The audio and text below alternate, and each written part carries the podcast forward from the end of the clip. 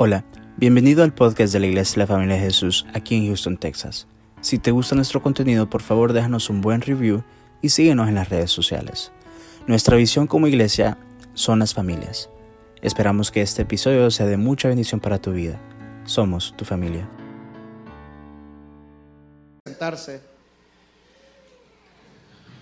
Gloria al Señor, aleluya. La verdad que el Señor eh, tiene sus propósitos, como lo que le pasó a, a mi hermana Michelle, un accidente, todo nos puede pasar, pero piense por un momento, hay, hay, hay accidentes que muchas veces sencillos y la gente termina bien mal o muertas. Y gracias a Dios no le pasó nada a la hermana.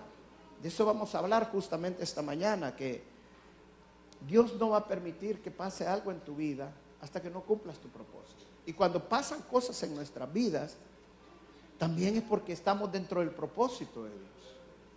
Muchas veces nosotros pensamos que oramos al Señor y Dios no nos responde de acuerdo a como nosotros le estamos pidiendo.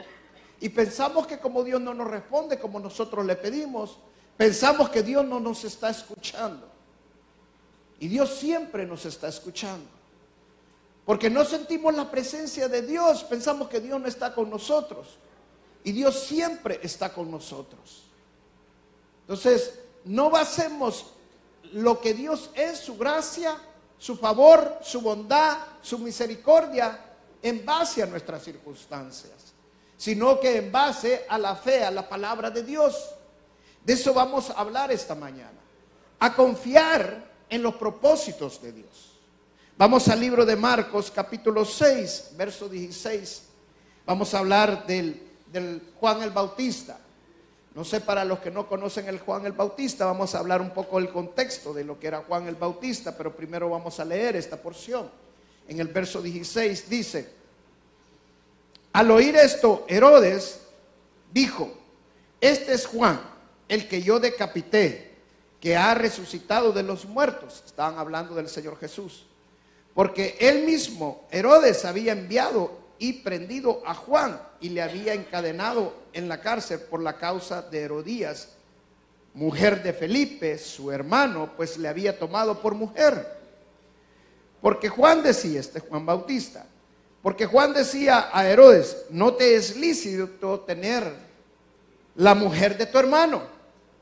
Pero Herodías le acechaba y deseaba matarle y no podía, porque Herodes temía a Juan, sabiendo que era varón justo, santo, y le guardaba a salvo, y oyéndole se quedaba muy perplejo, pero le escuchaba de buena gana. Dice que pensaba Herodes de Juan el Bautista.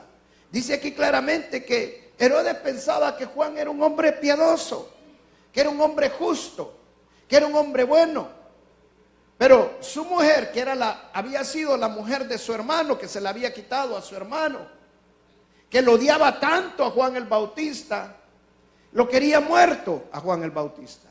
Y él no lo quería matar porque le, le gustaba a Juan el Bautista. No lo quería, pero le gustaba escuchar a Juan el Bautista. Pero en la historia de Juan el Bautista, nosotros aprendemos que fue apresado aquí claramente por Herodías, su mujer. Muchas veces nosotros por hacer lo correcto y estar en la verdad y mantenernos en la verdad, vamos a pasar circunstancias que no van a ser buenas en nuestras vidas. ¿Cómo le pasó a Juan el Bautista? Por mantenerse en la verdad y hacer lo correcto, lo recto, lo justo que tenía que hacer,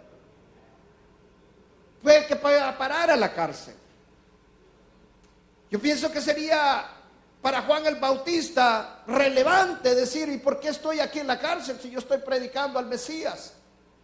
Pero fue a parar a la cárcel. Juan el Bautista era primo del Señor Jesucristo. Había sido creado con el propósito, de, Dios lo había creado con el propósito de anunciar la venida del Señor Jesucristo. De abrir el camino para el Señor Jesucristo. Ese era el propósito de su vida. Si tú no conoces el propósito por el cual Dios te ha creado, entonces no estás haciendo nada. Todos tenemos que entender que Dios nos creó con un propósito. No nos gustan las culebras, pero tienen un propósito. No nos gustan los ratones, pero tienen un propósito. ¿A quién le gustan los murciélagos? Pero tienen un propósito. Cada cosa que Dios ha creado tiene un propósito. Y si estos animales tienen un propósito, mucho más nosotros tenemos un propósito porque valemos más para Dios que ellos. Entonces todos tenemos un propósito. Y muchas cosas de las que pasan alrededor de nuestras vidas, circunstancias buenas y malas, son únicas y exclusivamente porque el propósito de Dios se está cumpliendo en nuestras vidas. Juan el Bautista estaba en la cárcel haciendo lo justo, haciendo lo recto. Y él pensó por cierto momento, bueno, ¿qué estoy haciendo aquí en la cárcel? Yo soy primo de Jesús. Me tendría que venir a, ver a la cárcel, me tendría que sacar de la cárcel. Solo entienda esto. Unos meses antes, Juan el Bautista había bautizado al Señor Jesucristo en el río Jordán. Y cuando vio a venir al Señor Jesucristo al río Jordán, el mismo Juan el Bautista dice, este es el que yo les anunciaba, este es el Mesías, este es el que tenía que venir y este es el que va a enderezar todas las sendas torcidas. Estaba hablando del Señor Jesucristo. Pero solamente unos meses después, estando preso, está pasando una circunstancia muy difícil en su vida. Juan Bautista empieza a dudar. Y él se pregunta, si este es el Mesías, si este es mi primo, ¿por qué no me ha venido a ver? ¿Por qué no me ha sacado de la cárcel? Muchas veces nosotros cuando estamos pasando circunstancias difíciles en nuestras vidas, le oramos y le oramos a Dios y le pedimos a Dios. Y Dios no nos responde de acuerdo a nuestros planes, de acuerdo a lo que nosotros le pedimos. ¿Sabe por qué? Porque Dios hace muchas veces cosas que no tienen sentido. Pero que tenemos que entender que nosotros no tenemos que medir la bondad y la misericordia de Dios de acuerdo a nuestras circunstancias. Todo lo contrario, nosotros medimos las circunstancias por o a través de la bondad de Dios. No medimos la bondad de Dios a través de lo que estamos viviendo, a través de nuestras circunstancias. Es que Dios no me escucha porque no me ha contestado. Es que Dios no me ha dado esto, entonces Dios tú sabes lo que tiene. Hermano, Dios no es el vago de la lámpara de alino que va a complacer todos los deseos que tú tienes. Nosotros tenemos un Dios que tiene, nos ha creado con un propósito y la voluntad de Dios se hace, se hace siempre sobre todo. Entonces Juan el Bautista estaba pidiendo que viniera Jesús y ama a sus discípulos. Y le dice Juan el Bautista, escuchen bien, le dice, ¿cómo es que este se llama mi primo? ¿Cómo es que este yo dije que era el Mesías? pero no ha venido. ¿Por qué no le van a preguntar quién realmente es? Pregunto, ¿cómo estaba la fe de, Juan el Bautista? ¿Será que ya no tenía fe? ¿O es legal cuando estamos pasando situaciones que oramos y oramos y le pedimos al Señor y es como que Dios no nos escuchara? como que las cosas van progresando, pero tan despacio, pero tan despacio. ¿Es permitido dudar en ese momento? Juan el Bautista, sí, unos meses anteriores, dos o tres meses antes, había dicho, este es el Mesías, este es el que tenía que venir. Y dos o tres meses antes está diciendo, vayan a preguntarle quién es. Dos o tres meses. Vayan a preguntarle quién es. ¿Sabe qué significa eso, hermano? Cuando no encontramos respuesta, cuando estamos dudando, es legal, vale. Porque Juan el Bautista era humano como usted y como yo. La palabra dice que el profeta Elías era humano como usted y yo. hizo llover fuego del cielo. Pero esa duda tiene que aclararla. Haga como hizo Juan el Bautista. Juan el Bautista mandó a sus discípulos a preguntarle al Señor Jesús, quién era él. Entonces, ¿por qué no le pregunta a Dios usted su problema? ¿Por qué no se lo pregunta? Vaya la palabra de Dios, empiece a escudriñarla. Y va a encontrar la respuesta. Ahora mire qué tremendo. Llegan los discípulos de Jesús. Y cuando llegan donde Jesús, le preguntan, ¿tú eres el Mesías? El Señor Jesucristo no le dijo, sí soy el Mesías. No, ¿sabe qué les contestó? Vayan y díganle a Juan el Bautista que los cojos caminan, que los sordos oyen, que los muertos se levantan, que las buenas nuevas son anunciadas a los pobres. ¿Sabe qué significa eso? El Señor Jesucristo le decía, el propósito por el cual fue creado Él se ha cumplido. Él fue llamado para anunciar que yo venía a abrir el camino y el camino ha empezado a abrirse y a levantarse.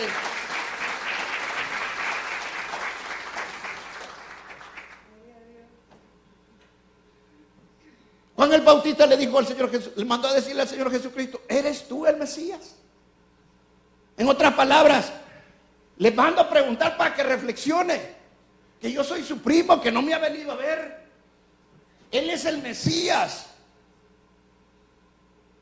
¿Tenía el poder el Señor Jesucristo de liberar a Juan el Bautista de la cárcel? Sí. Hizo un terremoto simple y sencillamente para sacar a Pablo y Silas de la cárcel. Mandó ángeles a sacar a Pedro de la cárcel. Él podía haber levantado ángeles de nueve metros de altura a cegar a todos los guardias y sacar a Juan el Bautista de la cárcel. Pero muchas veces Dios no nos recuerda, no nos responde de acuerdo a nuestros planes. ¿Sabe por qué? Porque Dios nos ha creado un propósito. Y el propósito de Dios prevalece ante todo. Vamos al libro de Proverbios, capítulo Proverbios capítulo 19, verso 21. Voy a leerlo en una versión que yo tengo diferente acá. Dice Proverbios 19, 21. Muchos son los planes en el corazón de un hombre, pero es el propósito del Señor el que prevalece.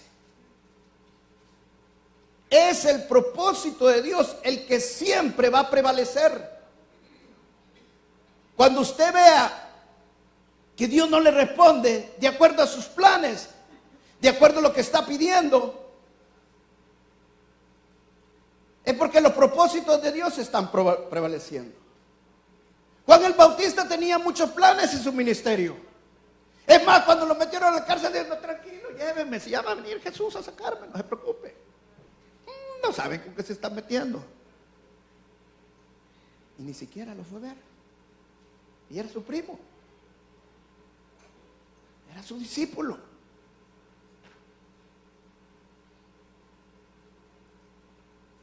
Hay veces Dios no te responde como tú quieres. Porque Dios tiene planes para tu vida.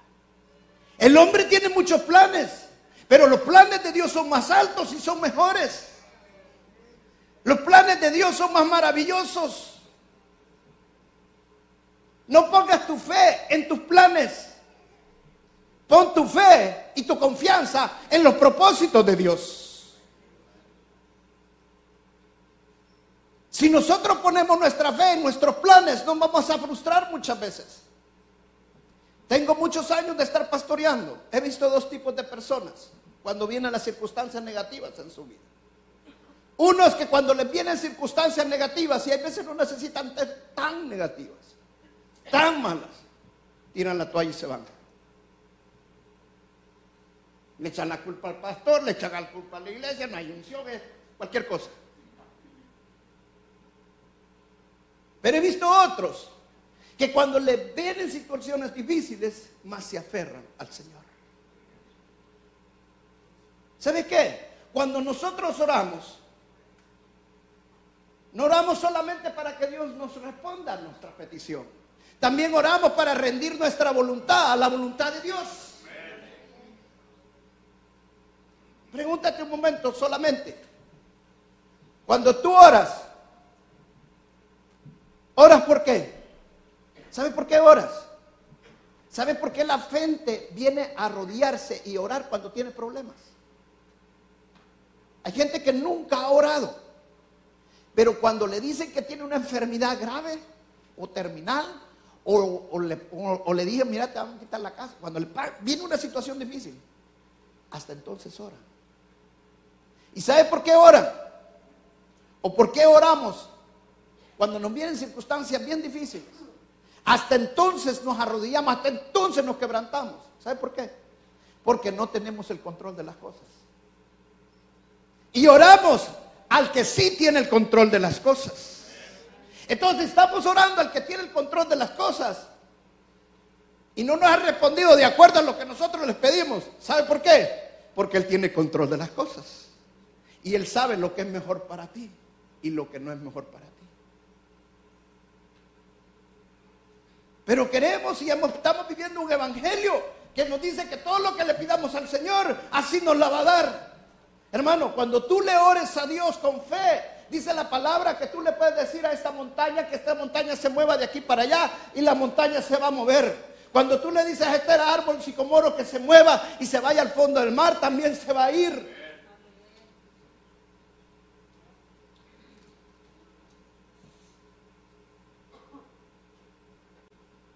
Rey David, cuando su hijo se estaba muriendo, él lloró para que Dios no matara, perdón, para que no muriera su hijo. Su hijo murió. Y él después hizo, comió, se bañó, se vistió y todo el mundo pensaba que iba a ser todo lo contrario, si no quería comer ni nada cuando su hijo se estaba enfermo. Cuando se muera se nos va a morir también el rey. Y fue todo lo contrario. ¿Sabes por qué? Porque él entendió que tenía que aceptar la voluntad de Dios. Yo he visto grandes milagros en mi vida. Y Dios va a hacer grandes milagros cuando tú oras con fe. Dios va a hacer grandes cosas cuando tú oras. No tienes que dejar de orar, tienes que clamar con fe en el nombre de Jesús. Pero si al final Dios no te respondió como tú querías, es porque el propósito de Dios prevalece siempre. Mis planes son unos, pero el propósito de Dios es otro. Si tus planes están siempre desalineados con los propósitos de Dios, vas a tener muchas frustraciones en la vida. Pero cuando tus planes se empiezan a alinear con los propósitos de Dios, vas a ir viendo que las cosas caminan diferentes. Porque Dios todo lo que quiere es que su propósito siempre prevalezca. Amén. Veamos un pasaje más. En segunda de Corintios, capítulo 12, verso 7. Segunda de Corintios, capítulo 12, verso 7. Dice el verso 7, y para que la grandeza de las revelaciones no me exaltase, este es el apóstol Pablo, desmedidamente, me fue dado un aguijón en mi carne. Un mensajero de quién? ¿De quién? No, hermano, usted está yendo a otra versión. Si este es el apóstol Pablo, ¿cómo le va a poner mensajero de Satanás? Lea la versión correcta, hermano. ¿Cuál es? ¿Un mensajero de quién? De Satanás, así dice, ¿verdad? Ese no es el evangelio que nos están predicando. Y dice después, que me abofeté para que no me enaltezcan sobremanera, respecto a los cuales tres veces he rogado al Señor que lo quite de mí. Y me ha dicho, bástate mi gracia, porque mi poder se perfecciona en dónde? ¿En qué se perfecciona el poder? En la debilidad. Amén. ¿Sabe? Hay veces tenemos que pasar circunstancias que no nos parecen, que no nos gustan, que no las queremos, que son incómodas, que no es lo que yo le pedí al Señor si estoy viniendo a la iglesia y estoy buscando de Dios, como dice el televangelista ahí en la televisión, todo me va a salir bien, nada más, mis hijos van a empezar a caminar, mi economía va a empezar a crecer. Pero esto no es lo que me están enseñando. Y me frustro. Tres veces le he pedido al Señor, dice Pablo. Desayuno, oraba. Almuerzo, oraba. Cena, oraba. No le contestó el Señor, ya estuvo. No, no está queriendo decir eso. Que ore tres veces al día, ya estuvo. Lo que está diciendo el apóstol Pablo aquí es que tres jornadas de oración he hecho. Hoy estamos en 21 días de oración y ayuno, tenemos el séptimo día. Ahora me están viendo un poquito más delgadito. Gloria a Dios que termine más. Pero no es el principal beneficio. Hay otros beneficios que estoy viendo en el Señor, que son los principales, los espirituales. Tres veces le he orado. Tres jornadas continuas, ¿sí o no? Y dice, si usted está 21 días de oración y no le contestó el Señor, no significa que ya no vuelvo otra vez. Después quizás hizo tres meses. Y después no le contestó. Hizo otra vez, otra vez. ¿Saben lo que quiere decir eso? Que hasta que encontró que era la voluntad de Dios. Porque él mismo lo encontró, él dice, para que no me exaltara por las revelaciones que Dios me había dado. O sea, Dios tenía un propósito con Pablo. Pero si Dios nos da todo lo que nosotros, que quiere una iglesia de 10 mil, hermano? Si Dios te la va a dar, hermano, te la va a dar porque sabe que no te vas a salir de su propósito. Es que quiero una casa así de dos plantas, quiero esto, quiero lo otro. Queremos un Dios que cumpla nuestros deseos. ¿Qué somos nosotros? ¿Somos dioses acaso? Nosotros servimos a Dios. No, Dios nos sirve a nosotros. Yo no voy a dejar de orar. Pero cuando oro porque está enfermo no se sana, no voy a. Voy a aceptar la voluntad de Dios. Porque está dentro de los propósitos de Dios. Cuando oro que mi economía cambie y no cambia, no me voy a frustrar. Porque yo no mido la bondad de Dios en base a mis circunstancias. Si Dios no me ha dado, es que Dios no es bueno. Si es que Dios no me escucha, eso es lo que hacemos la mayoría. Entonces no me está funcionando esto, mejor me voy. Porque a mí no me escucha, pastor. Dios te escucha. Aunque tú creas que Él no te está escuchando, Él te está escuchando. Necesitas que la gracia de Dios se perfeccione en tu debilidad. Dice el apóstol Pablo que cuando le oró a Dios tres veces, a la tercera jornada de oración Dios le dijo, bástate con mi gracia. Señor, pero es que eso no es lo que te estoy pidiendo, yo te pido que me quites este dolor. Ahora, le voy a hacer una pregunta, hermano. Pablo no hizo milagros. Pablo resucitó muertos sanaba. Con solo tocar la ropa de Pablo la gente quedaba sanada. Él cortaba las tiras de la ropa de Pablo y la gente se sanaba. Pablo le oraba a Dios y Dios le respondía. Pero esta vez le oró tres veces y Dios le dijo, gracia.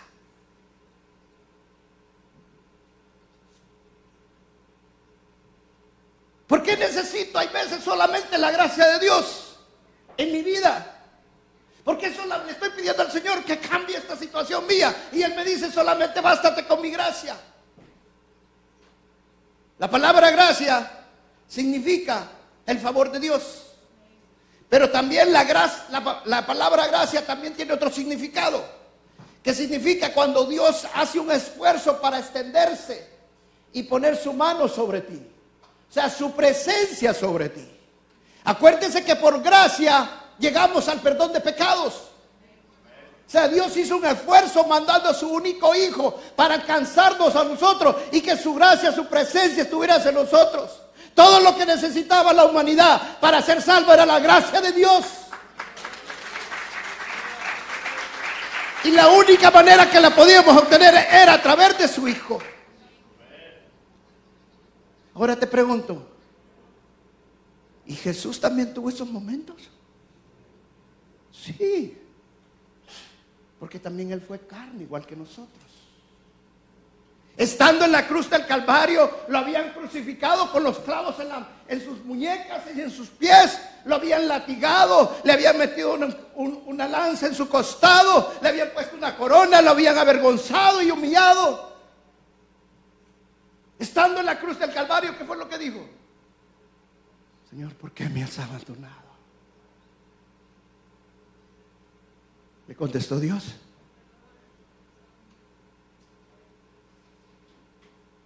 Bástate con mi gracia.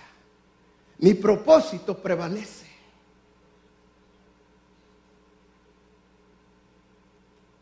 Y Pablo fue satisfecho con que Dios le dijera, bástate con mi gracia. ¿Sabe por qué? Porque Pablo conocía lo que Moisés había vivido. Moisés en cierto momento le dijo a Dios, ya no voy ir contigo, te voy a mandar un ángel. Y Moisés le dijo al Señor, no, si tú no vas conmigo, yo ya no voy para adelante. Porque lo que necesito es tu presencia. Y Moisés, Pablo conocía lo que Moisés había vivido, porque Pablo lo había experimentado. Pero no lo había experimentado al, al nivel que Dios quería. Yo comencé esta prédica diciéndote, este año tienes que profundizar más en la búsqueda de Dios.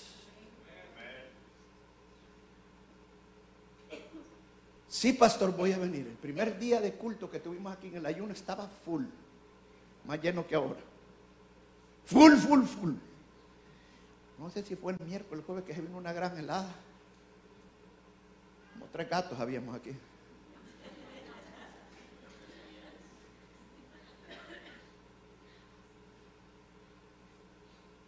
Muchas veces Dios permite que Satanás nos abofetee.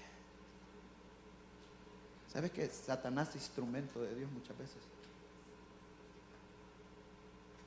¿Por qué? Porque nos estamos desviando del propósito de Dios.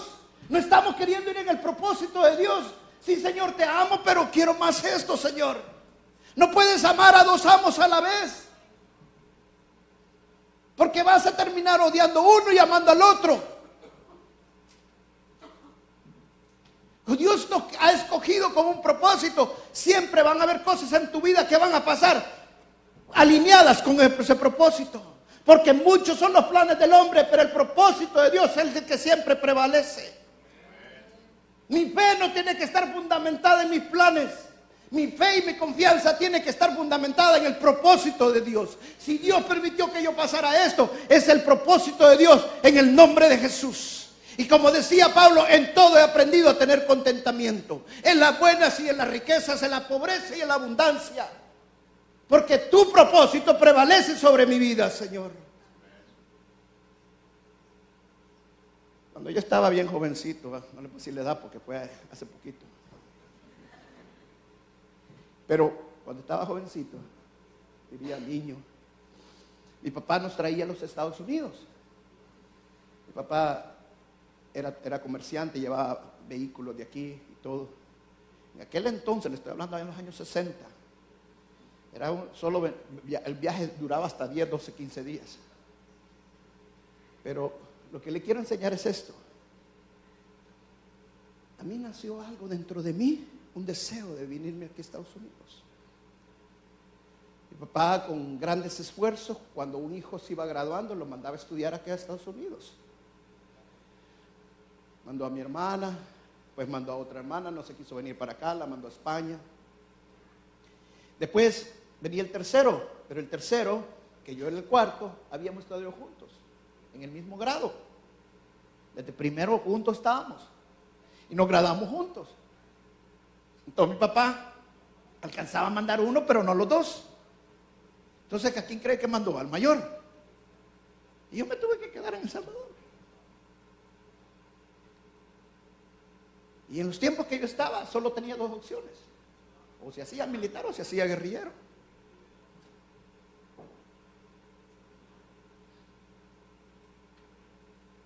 Hice militar. Conocí a mi bella esposa que está allá atrás. Ya les he contado cómo se quedó ella traumada ahí. Pobrecita, está sin respiración. Ahí entendí el, cuento del príncipe de Sola y se volvió a la vida. Estaba ahí ella, yo no tuve tiempo de decirle, mire, ¿quiere ser mi novia? No, tuve que besarla. no había, no había, o sea, o se me podía quedar allí. Tuve que hacer el esfuerzo, el sacrificio. Pero bueno, nos casamos con mi esposa. Y el sueño ahí quedó. Un día yo venía a la casa y vi una carta. Es raro porque en esos tiempos en El Salvador, a tiempo de guerra y todo, el correo se lo robaba. Era difícil que una carta le llegara a usted. Y ahí estaba una carta de la embajada americana. Abro la carta y leo la carta y dice, ustedes han sido aceptados como residentes en los Estados Unidos, presenten esta fecha la embajada americana para que les va a dar la residencia. ¿Usted cree que yo salté de alegría? Me enojé. Ya tengo casi 40 años y hasta ahora me viene a decir que me voy a ir para Estados Unidos. Yo me quería ir cuando estaba joven, no ahora. Y le digo a mi esposa, ¿y esto le digo yo? Para mí va a ser problema irme para Estados Unidos. Yo soy comerciante, viajo mucho a Europa, tengo que pasar por Estados Unidos y para mí es un problema. Mi esposa me convenció. Al final hicimos la residencia. En el 2001, así de la nada, le dije, nos vamos. Nos vamos. En el 2002 inicié la iglesia.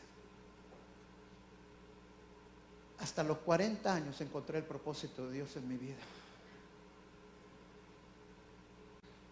Todo, todo estaba alineándose, todo estaba trabajando únicamente con el propósito de Dios.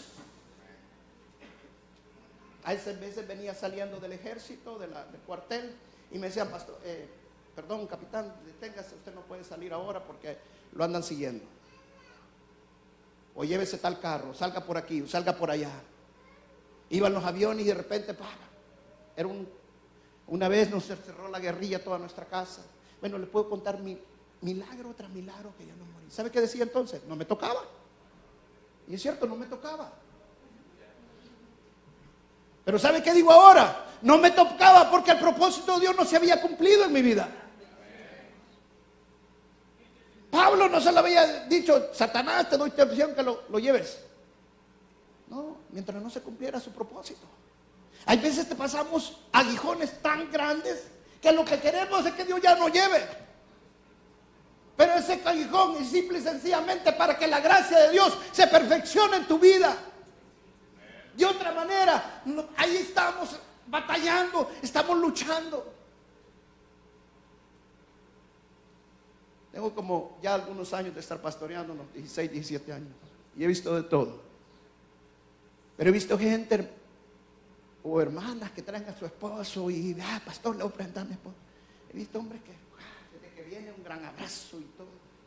Y otro con una cara que... Y si se acerca uno, cuidadito. Pero he visto cuando la gracia de Dios se ha perfeccionado en la debilidad en estos hombres. Y ha hecho grandes siervos de Dios. Y hay veces nosotros le estamos pidiendo al Señor, Señor, por favor, no pasemos esto, Señor. Hermana, si usted está casado con este hombre, tiene que pasarlo.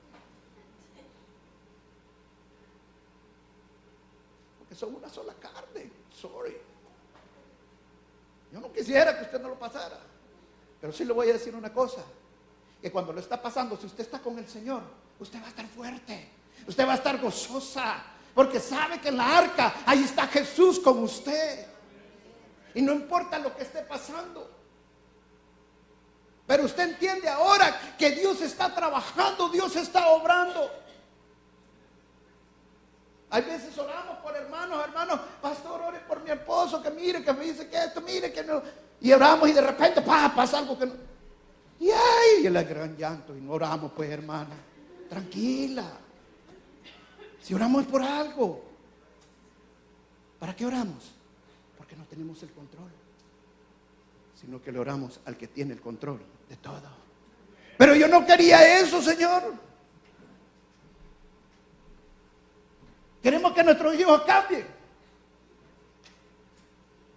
Y a veces Dios tiene hilos de amor para traer a nuestros hijos y cambiarlos.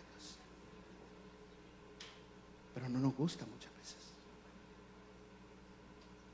Juan el Bautista le decía al Señor, Señor, ¿y por qué no me has sacado? Vino, sacaste a Pedro, sacas a Pablo, ¿y a mí qué me vas a hacer? Me vas a dejar aquí encerrado. Ni siquiera me has venido a ver, son mi primo. Te bauticé en el río Jordán. ¿No te acordás que yo te que te metí? Te, te hubiera dejado ahí abajo. Porque ni te acordás de mí. ¿Sabe qué, hizo el Juan el Bautista después que le dijeron? Aceptó la voluntad de Dios.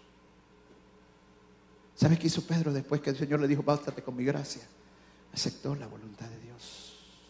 Aceptar la voluntad del Señor no significa que, bueno, es la voluntad de Dios y ahí me quedo. No, significa que un fuego de Dios se enciende dentro de nosotros. Empezamos a dar testimonio de lo que Dios va a hacer en nuestra vida, de lo que está haciendo en nuestra vida. Dejamos de estar llorando por lo que estamos viviendo y que cada vez que empezamos a llorar no empezamos alegrando, gracias Señor, gracias Señor por lo que yo estoy pasando, porque tú estás perfeccionando mi vida.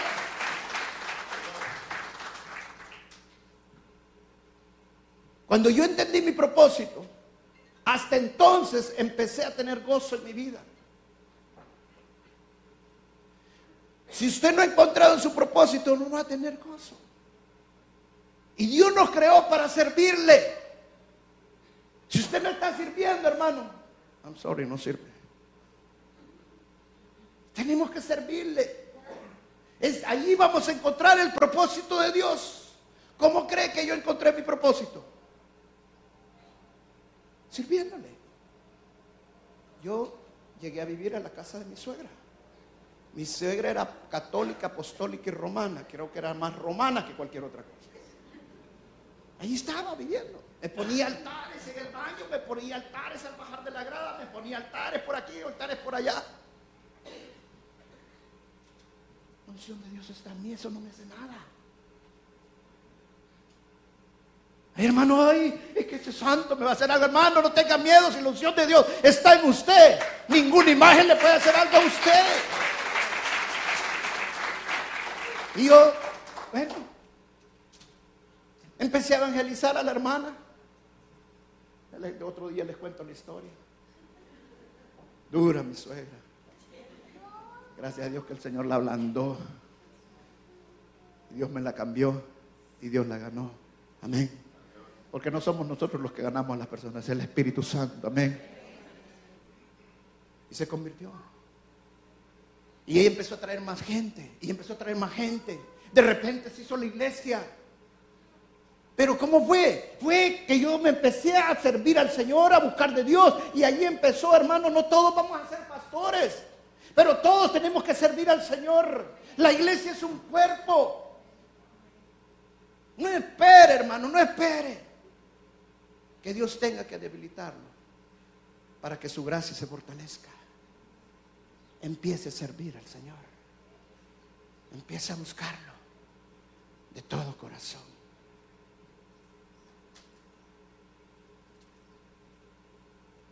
Hay veces nosotros decimos cuando alguien está pasando algo difícil, o una enfermedad, o la espalda, o que esto, ah, saber qué hizo.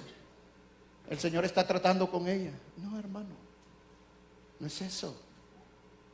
Es que el propósito de Dios siempre va a prevalecer. Es el propósito de Dios el que va a hacer que las cosas trabajen, que las cosas funcionen.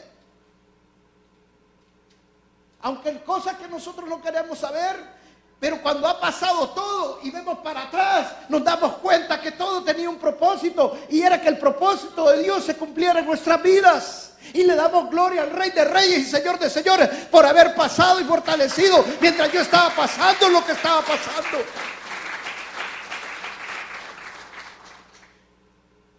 Pero si yo tiro la paz y me voy para atrás, hermano, usted no va a ver nunca lo que Dios tenía para su vida. Es tiempo de enfrentar la verdad y la realidad y de fortalecernos en el Señor y empezar a estar en el propósito de Dios. Amén. Muchos hermanos y oran de esta manera. Una vez me decía un hermano, pastor, yo he orado, me decía un jovencito, para que esta muchacha me haga caso, me decía. Pero no me hace caso y lloraba y lloraba. Una ocasión escuché esto en Argentina. A mí me, a mí me, me, fue fuerte esto, lo que dijeron en Argentina. Y le dije que le dicen a los jóvenes, mira, si la muchacha es bonita, pero te va a sacar del propósito de Dios, de servir al Señor, no la escojas. Y si es bellita, pero te va a hacer en el propósito de Dios, esa es la tuya. Y entonces dije, wow, este evangelio está duro. Tengo que andar buscando una fellita. Después platicando con el pastor que había dicho esto, me dice, no, lo que les tratamos de enseñar es que se fijen que la persona que van a escoger es la que les va a ayudar a seguir el propósito de Dios en sus vidas. Que no se fijen en lo físico, que primero se fijen en que van a entrar en el reino de Dios a servir con ellas. Porque hay hermanas que después que, mira hermana, es que ese no es convertido, mira hermana, no, pastor, no se preocupe, ahí se lo voy a convertir, como que a mí me, lo va, a, hacer el favor. Ahí se lo convertir, no se preocupe. Bueno, les toca una que... Pero hay veces también una hasta eso le da gracias a Dios porque lo necesitaba la hermana. Todo lo que vivimos es para bien. Porque todo va con el propósito de Dios.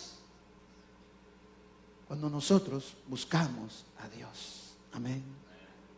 Cuando nosotros verdaderamente buscamos a Dios. Termino con esto y quiero que lo escribas, por favor. Termino con esto. Escucha bien lo que te voy a decir. Pasen los músicos. Aunque te guste o no te guste, lo que estás viviendo, pero te está alineando al propósito de Dios, confía en el propósito de Dios. Aunque te agrade o no te agrade, pero es lo que te está alineando para el propósito de Dios, dale la gloria al Señor. Porque Dios tiene planes maravillosos para ti. Y los planes que tiene Dios para ti y para mí son más grandes que lo que nosotros tenemos. Porque los planes de Él son más altos y son mejores. Y si Dios ha permitido que yo viva esto, es porque Dios tiene un gran propósito en mi vida. Y la gracia de Dios se va a perfeccionar en mi debilidad. Si no hubiera pasado esto, no hubiera percibido la gracia de Dios. Si no hubiera pasado esto, no hubiera entendido la palabra de Dios. Hay hermanos y hay personas que leen la palabra de Dios y no la pueden entender. Es más, la leen y se les olvidó lo que leyeron. Como que no la leyeron. Pero cuando están pasando por el fuego y leen la palabra de Dios, les sabe como miel. ¿Sabe que eso se experimentas cuando estás en debilidad? debilitas, cuando te debilitas, puedes experimentar la gracia de Dios. Entonces la palabra te sabe hermosa. Entonces la alabanza que cantaba el hermano Jason te sabe hermosa. Antes este inglesito no me gustaba mucho. Pero hoy como es mi yerno.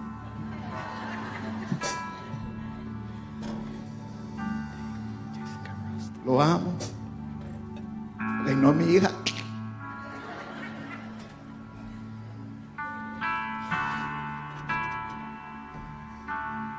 No me gustaba que este pastor mucho grita.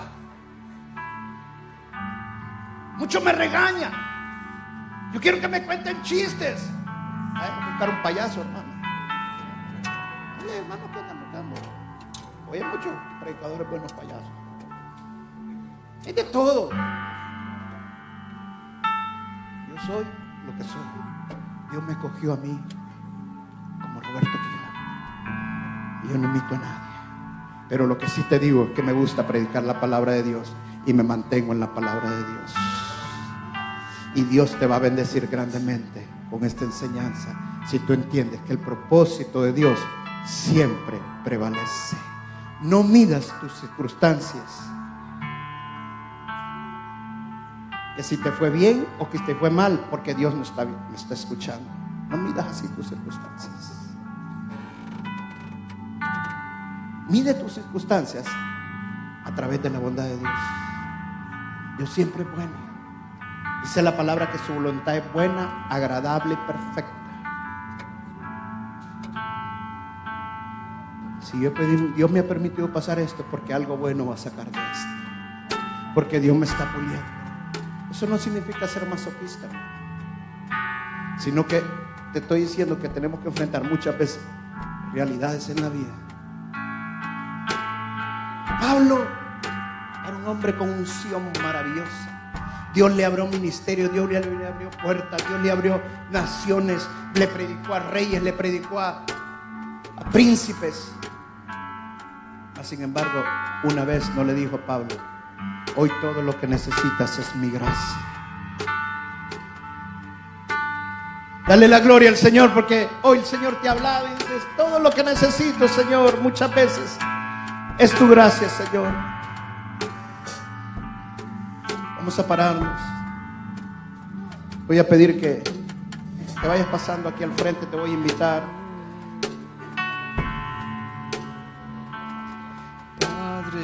Esta ha sido una enseñanza